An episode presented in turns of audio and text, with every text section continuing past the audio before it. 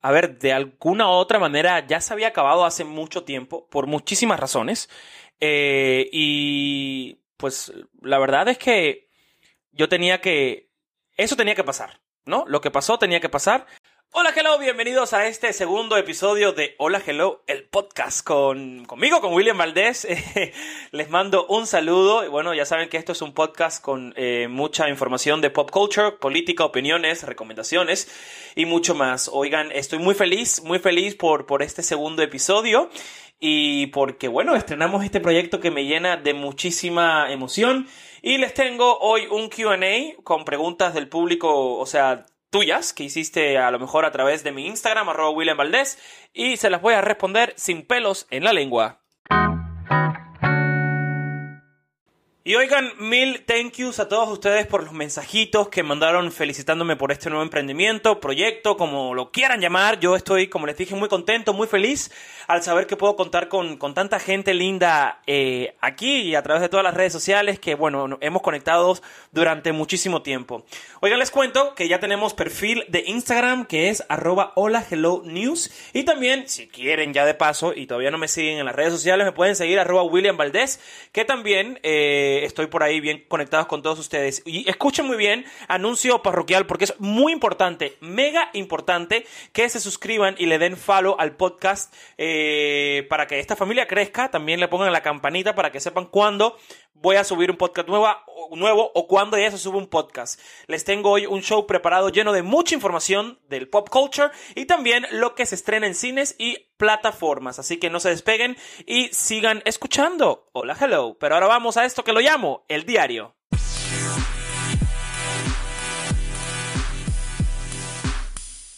Bueno, ¿y qué les puedo contar en esta sección llamada El Diario? Eh, les cuento que, bueno, pues cuando pasó el huracán María, aquí en la en los Miamis, en el sur de la Florida. Silencio con los, con los celulares, por favor. Gracias, estamos grabando. Esto es un podcast. Bueno, una disculpita por, por, esa pausa que, acabo de hacer. Eh, a ver, ¿dónde estaba yo? Ah, estaba hablando del huracán. Bueno, pasó María el huracán eh, y pues mi casa no le pasó nada, gracias a Dios. Bueno, eso pensaba. A los seis meses, eh, una parte de, la cocina, del techo de la cocina, se empieza a poner amarilla. Con lo cual mm, nos empezó a preocupar porque, pues, aquí nadie en la casa es techero, nadie trabaja en construcción, no sabíamos qué es lo que estaba pasando. Hasta que llamamos a, a alguien que sí sabía y literalmente cuando subió y vio el techo dijo, oye, esto está terrible. Y obviamente fue a raíz del huracán María. Ahora, en el, todo el estado de la Florida, pues eh, los seguros son, uno paga seguro aquí en la casa simplemente por pagarlo, porque el día que te pase algo, para que el seguro te pague es terrible. Con contarles que yo llevo ya dos años arriba de esto, con los abogados, con el seguro, con la corte, para que pues el seguro pague el daño que hizo el huracán en el techo. No lo quieren pagar, es un tema, ya he tenido como dos reuniones con los abogados y con el seguro y que no quieren pagar y que esto y que lo otro. Entonces, la verdad eh, es una locura porque cada vez que llueve, por ejemplo, esta semana se ha pasado toda la semana lloviendo en Miami y el techo de mi casa está terrible. O sea, eh, por todos lados hay goteras, en el baño de mamá hay gotera, en mi baño también, en el closet mío hay gotera.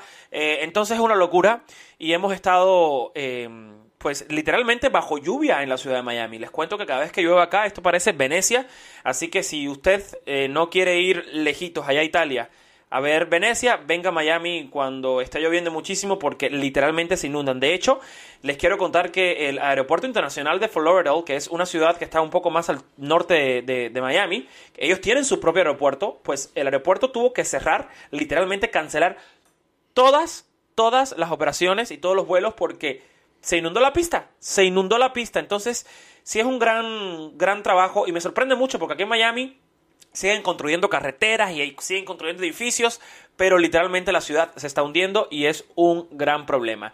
Yo ando con el lío de la casa, ya les contaré aquí en el podcast más adelante cómo va todo eso, pero eh, en, en eso andamos.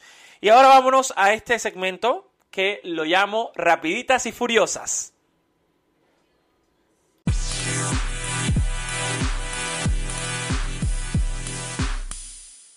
Y bueno, en este segmento de Rapiditas y Furiosas, bienvenidos a tu segmento de Pop Culture News del Chismecito Time. Y les cuento que Drake Bell desaparecido. Así como lo escuchó el jueves, eh, la policía de Daytona Beach en la Florida reportó que Drake Bell desapareció.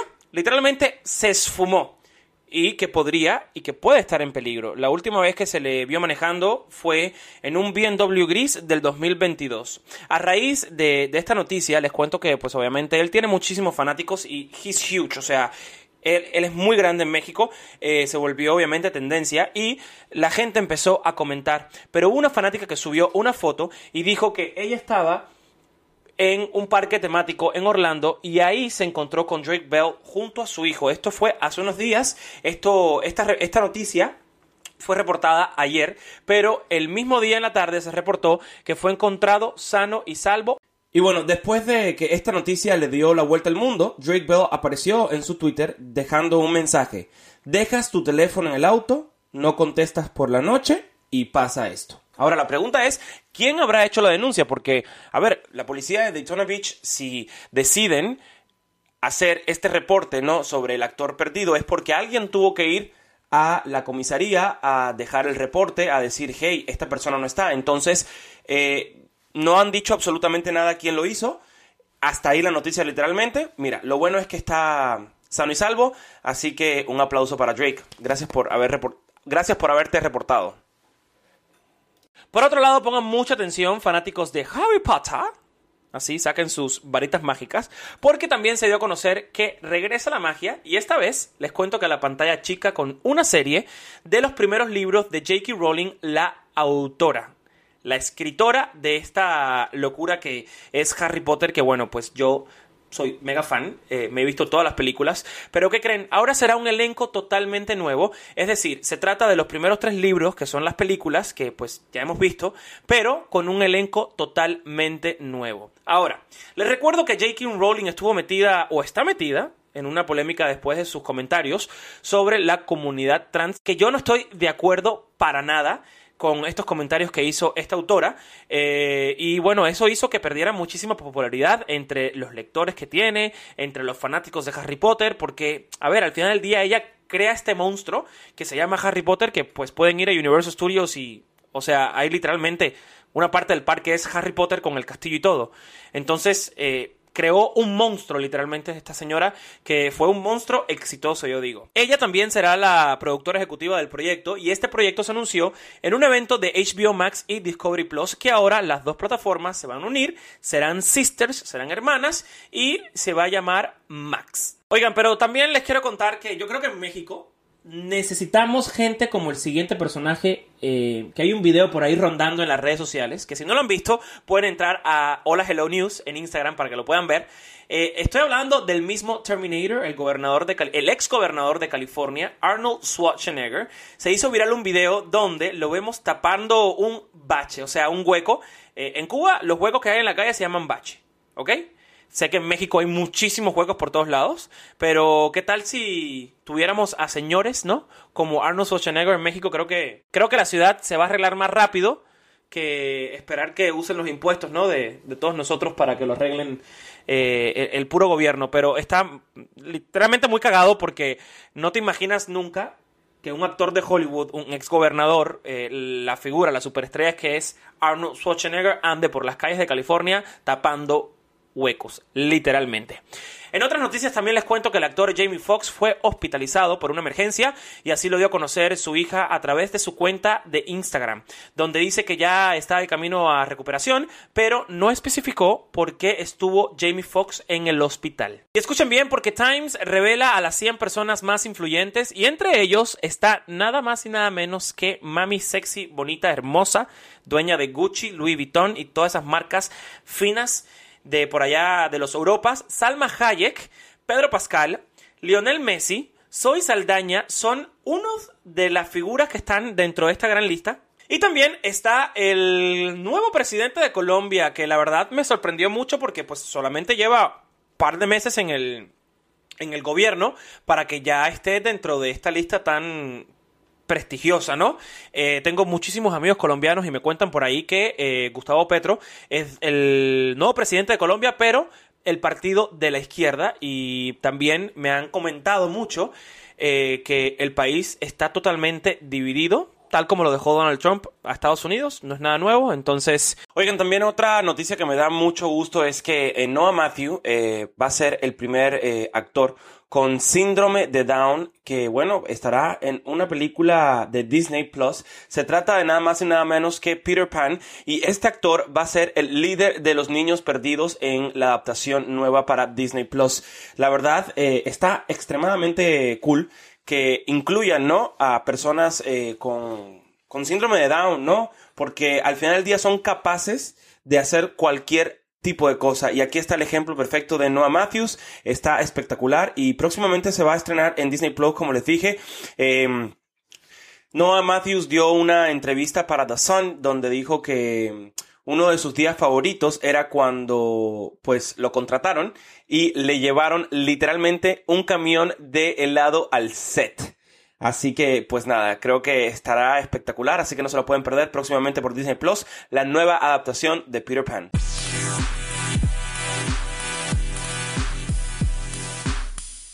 ¿Qué les traigo de recomendaciones para este fin de semana en el cine, en plataforma?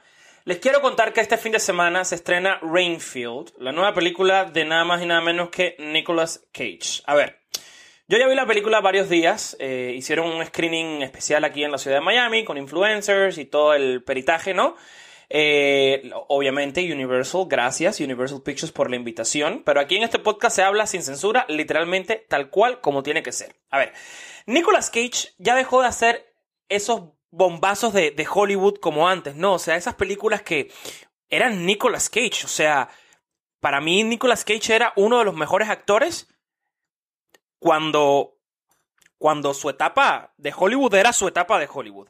Ahora literalmente hace pura tontería y pura babosada. Pero yo soy fanático de la tontería y de la osada. Fui a ver la película y a ver, no es una obra de arte, no, no te va a llegar hacia el alma, no la van tampoco a nominar para un Oscar y creo que tampoco es la idea de la peli, ¿eh? Em, es para ir al cine el domingo si no tienes nada que hacer. Es, es más, es una peli para que esperes que suban, o sea que eh, te puedes esperar que terminen el cine y la suban a una plataforma y bueno, si el cine no es lo tuyo, yo te recomiendo que esperes, pero con tu parejita rico, sabroso, delicioso comer popcorn, yo digo que vayas. Bueno, a ver, Rainfield se trata del asistente de Drácula que de un día para otro decide ser como Elsa, así, así, libre soy, libre soy, le go, le go, se rompe las cadenas porque se da cuenta que pues él ya quiere una vida normal, que ya no quiere estar bajo la sombra de, su amo, de su jefe, el conde de Drácula, que es Nicolas Cage. Y voy a espoliar un poco. Ya, porque, ajá, a ver, tampoco es como que la, obra de arte de, de, Nicolas Cage. Hay una escena donde, en el principio de la película, hay una escena donde Drácula, que es Nicolas Cage, se quema, ¿no? Porque le abrieron las cortinas, you know, esas cosas de vampiros, que le abren las cortinas y se queman. Mira, se quemó completo, literalmente. Literal queda como cuando hay frío y los huevos te hacen así, literal, y te quedan todo arrugado. Se quedó como súper arrugado, así como un vegetal. Y bueno, pues obviamente tiene que tomar mucha sangre para poder recuperarse. La recuperación dura, si la película dura 45 minutos, la recuperación dura 44. De esos 44 minutos, no se le entiende absolutamente nada de lo que dice Nicolas Cage. Yo no sé por qué no le pusieron subtítulo, porque la verdad, eh, yo que pues más o menos me defiendo con el English, you know, eh, no entendí absolutamente nada. Y esto fue por las prótesis que le pusieron para tener los dientes de Drácula. La verdad es que Mira, si no tienes nada que hacer este fin de semana, ve, ve al cine, vela y luego me cuentas qué tal. Hablemos ahora de The Night Agent, el agente nocturno, así se traduce al español. Es una serie de Netflix que es como la oveja negra. Ha sido la serie más vista de Netflix en lo que va de este 2023. Yo les cuento que ya yo me la vi, me la vi completa, eh, y literalmente me tomó una noche. Me la vi así porque la verdad vi el primer episodio y dije, wow, está espectacular. El prota es eh, Sean Ryan, que en mi opinión es su big break. O sea, la verdad es para este actor que es un actor que yo lo he visto en otras, en, otras cosas, en otras producciones. eh, era como que, mm, pero yo siento que con esta serie es, es su big break en Hollywood. El Night Agent es sobre un agente secreto que su único trabajo es responder un teléfono que nunca suena en la Casa Blanca. En su cuartito, como yo aquí en el podcast, estoy en mi cuartito, en las cuatro paredes, pero este cuarto es mucho más pequeño. Y bueno, eh, ¿qué creen? Cuando Sean Ryan se sienta en, en su escritorio con el teléfono negro así al frente de él, pues suena. Y ahí es cuando empieza toda la acción en esta serie. La verdad está espectacular, está muy buena y ya Netflix aprobó la segunda temporada para este 2024. Se las recomiendo, no se la pueden perder. Señores, y ahora el momento que todos estaban esperando, vámonos a las preguntas y respuestas de, bueno, este podcast y vamos a hablar sin pelos en la lengua. Y bueno, ahora entremos en este segmento de preguntas y respuestas que puse una historia en mi Instagram, arroba William Valdés, donde les pedí a, varios de ustedes que me hicieran preguntas y aquí va la respuesta. Eh, ¿Cómo ha cambiado tu vida desde que saliste de Azteca? Esto lo pregunta alex.mg. 105. Bueno, pues la verdad es que mi vida se cambió tomé la decisión de regresar a Miami. Estoy muy contento, muy feliz. Creo que cambió para bien. Creo que mi ciclo en Venga la Alegría, pues, a ver, de alguna u otra manera ya se había acabado hace mucho tiempo, por muchísimas razones. Eh, y, pues, la verdad es que yo tenía que... Eso tenía que pasar. ¿no? Lo que pasó tenía que pasar en algún momento y bueno, pues siempre agradecido por la oportunidad por lo que aprendí, porque aprendí muchísimo. No voy a decir que no aprendí. Creo que fue una muy buena escuela para mí. Y bueno, a seguir adelante. Pero estoy muy bien, estoy muy feliz y me ha caído el 20 de muchísimas cosas. Entonces, mi vida creo que está más que bien, más que perfecta. Muchísimas gracias por la pregunta, Alex. También Martínez Ismael 19. ¿Qué famoso te cae mal? ay, ay, ay, ay. ¿Qué famoso me cae mal? Hmm, qué, qué buena pregunta. No sé. Ay, qué famoso me caerá mal. Yo creo que el famoso que me cae mal es... Ay, una vez lo entrevisté y la verdad sí, me cayó un poco mal. Y es John Cena. John Cena eh, súper amargo, súper como que no quería estar en la entrevista, lo quería hacer todo muy rápido. Eh, pues sí, John Cena, me voy con John Cena. Me pregunta osvaldo.robles.15, ¿sigues en contacto con compañeros de Venga la Alegría? ¿Quién? Claro que sí, sigo en contacto con Horacitu, con Cristal, con Ana Guerrero, con Mianet. Eh, la verdad, con los que más hablo es con Horacio y Cristal. Siempre estamos ahí en contacto. Eh, bueno, pues por parte de la producción, mi Ana Guerrero, que la quiero muchísimo, mi Sergito, que es el asistente de Cristal, también me llevo muy bien con él. Em, a ver, eh, esto no es para, para, para echar mierda ni lo que sea, o sea, esto es hablando como es. Hay que entender, y ustedes también tienen que entender en casa, que cuando uno sale de un proyecto, ya sales de ese entorno. Entonces es muy difícil em, pues llevarte con todo el mundo o es muy difícil mantener la comunicación con todo el mundo. Yo ahora que me mudé aquí a Miami, pues obviamente no voy a ver a Horacio como antes, que lo veía dos, tres veces por semana, o quizás no voy a ver a Cristal, que la veía los fines de semana. Em, a Laura, por ejemplo, no la veo desde que me sacaron de Venga Alegría, pero eso no quiere decir que yo me lleve mal con Laura, ¿sabes? O sea, creo que, eh, pues, entre todos, eh, hay pues personas que tienen hijos, como Pato, que tiene hijos, ya tiene una familia, tiene otro entorno. Entonces, eh, a ver, que los que más yo me llevo es Horacio, Cristal, eh, Sergio, Ana, eh, Annette la quiero muchísimo, pero pues sí hemos dejado de platicar por el simple hecho de que pues ya no estoy en ese entorno, ya no los veo diario. Entonces, eh, nada, eso no quiere decir que no los quiera, los quiero muchísimo a todos y me llevo muy bien con todos. Bueno, por acá me pregunta Oigeleras, ay, mira, tu Instagram, o sea, tu handle en Instagram está muy complicado, eh, pero yo sé que, creo que sabes quién eres. Eh, Oigile Hoy Gileras está un complicado. Él me pregunta si voy a regresar a Cuba. Fíjate que estoy planeando un viaje con, mi mamá y mi hermano. Ahora creo que pues ya en, las próximas, en los próximos días, creo que eh, si no subo podcast es porque, bueno, estoy, estoy en Cuba y, es un poco difícil la señal y el internet allá. Eh, pero resulta que mi pasaporte todavía está, mi pasaporte cubano todavía está vigente. Yo tengo el americano, pero escuchen esto. Tú como cubano, para regresar a Cuba, tienes que tener tu pasaporte cubano vigente. Pero aparte de todo, tienes que ponerle al pasaporte una cosa que se llama la prórroga. Esa prórroga me costó 375 dólares, ¿ok? Que es como una visa para que yo pueda entrar a mi país. Es una cosa de locos, pero bueno, ya la mandé a, hacer. Mi mamá se va creo que el 25 de abril. Yo estoy viendo si me llega a tiempo la, esta prórroga, no esta visa, con mi pasaporte sí voy a lograr irme una semanita a ver a mi abuela, a ver a mi papá, a ver a mis primos, pero definitivamente estoy muy ansioso por eh, ver, ver Cuba otra vez y estar en mi tierra y estar con mi gente. También tenemos eh, la pregunta de Gio González. ¿Cuál fue el mayor reto para ti trabajar para ti, trabajar en BLA y con quién no tenías mucha química?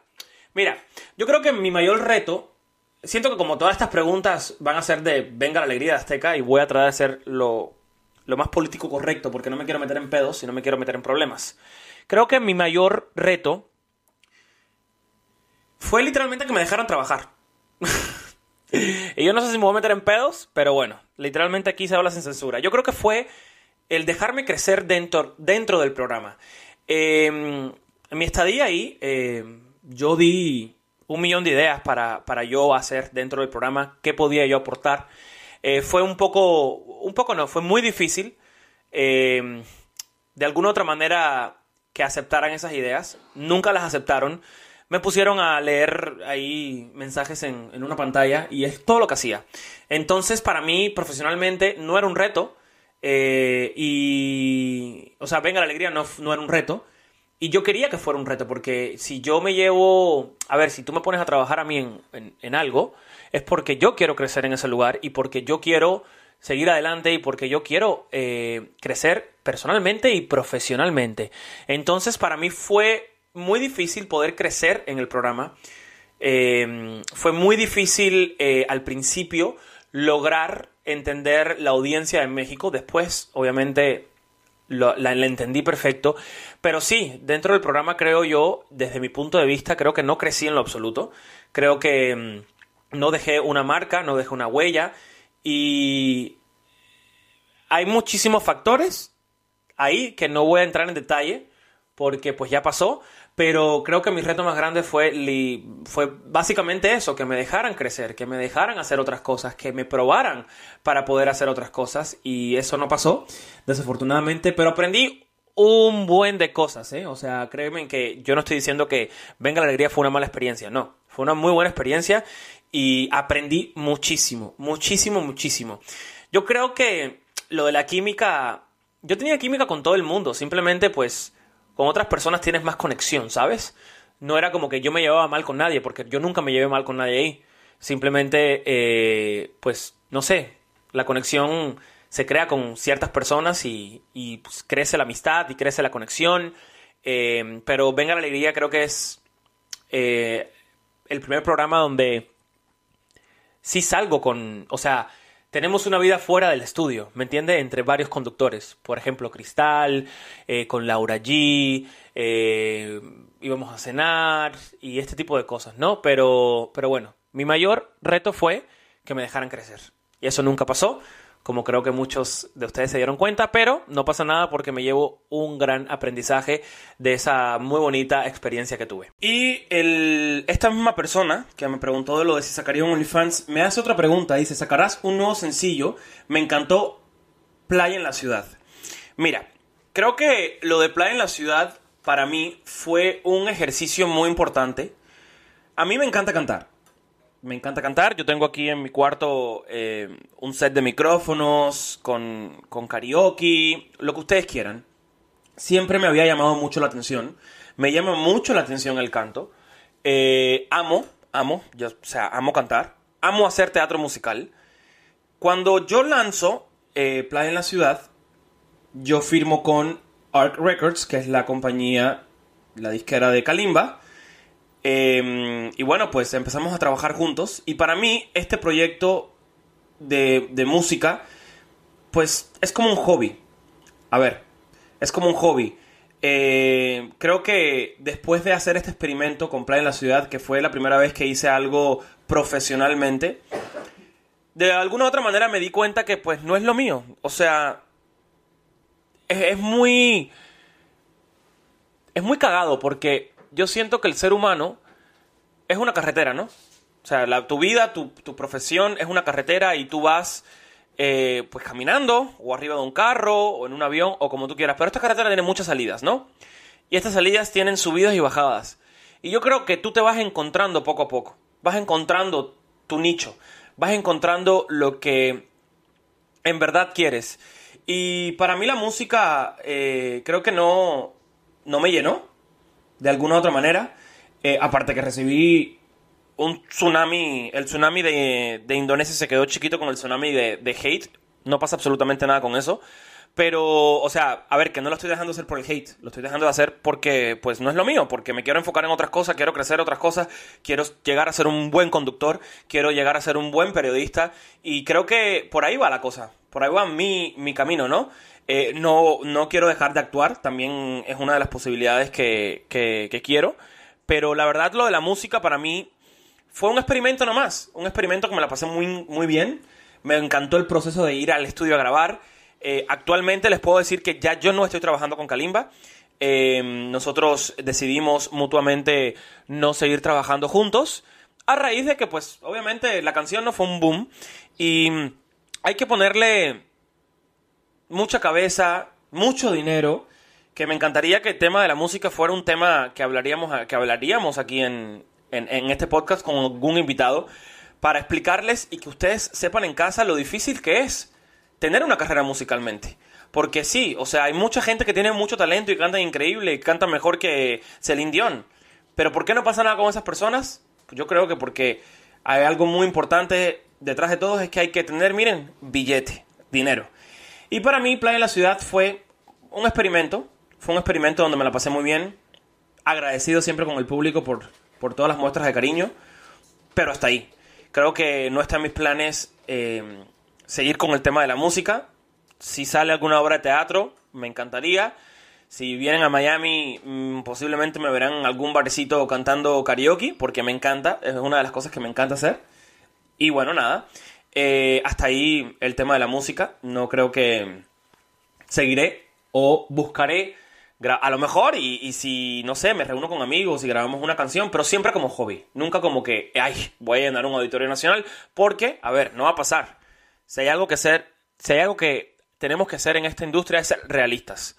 No va a pasar porque pues yo no quiero que pase, ¿me entiendes? Porque si yo quisiera que pasara, pasara, porque trabajo fuertemente y duramente en eso, pero yo no puedo ahora meterle el 100% de mi vida, de mi carrera, de lo que quiero hacer eh, a la música con tantos cambios que están surgiendo en mi vida. Entonces sí, definitivamente no, no pasaría.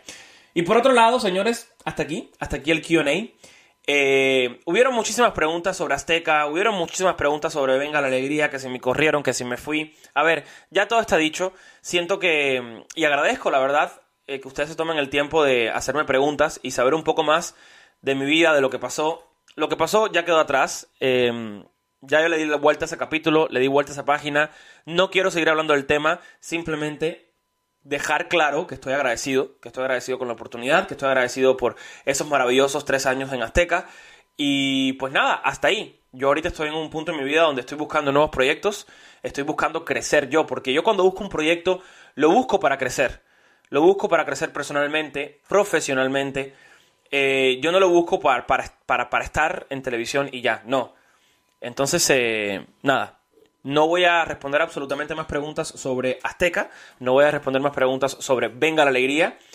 Eh, agradezco a toda la gente, a todos los youtubers y a toda la gente que me sigue escribiendo para que yo vaya a su programa porque van a caer en el mismo tema. Entonces ya yo no voy. O sea, me estaba invitando recientemente eh, Ana Patricia Castañeda, creo que se llama, que es una gran reportera, es una gran periodista mexicana. Me estaban invitando a su programa y la verdad no voy a ir porque no tengo nada de qué hablar. Quizás podría ir a hablar de este podcast eh, porque es mi nuevo proyecto, ¿no? Pero sé que van a terminar hablando del tema de pues Azteca y de Venga la Alegría y yo ya pasé absolutamente todo eso como les estoy diciendo. Y nada, pues hay momentos en la vida que creo que hay que darle la vuelta a la página y ese fue uno de ellos y no hay nada que hablar. Simplemente agradecimiento. Y bueno, mi gente, muchísimas gracias por haber escuchado este podcast. Segundo episodio, listo, completo, finito. Como ya les dije, esto es un podcast que está under construction. Y bueno, nos vemos la próxima semana aquí en tu podcast. Hola, hello.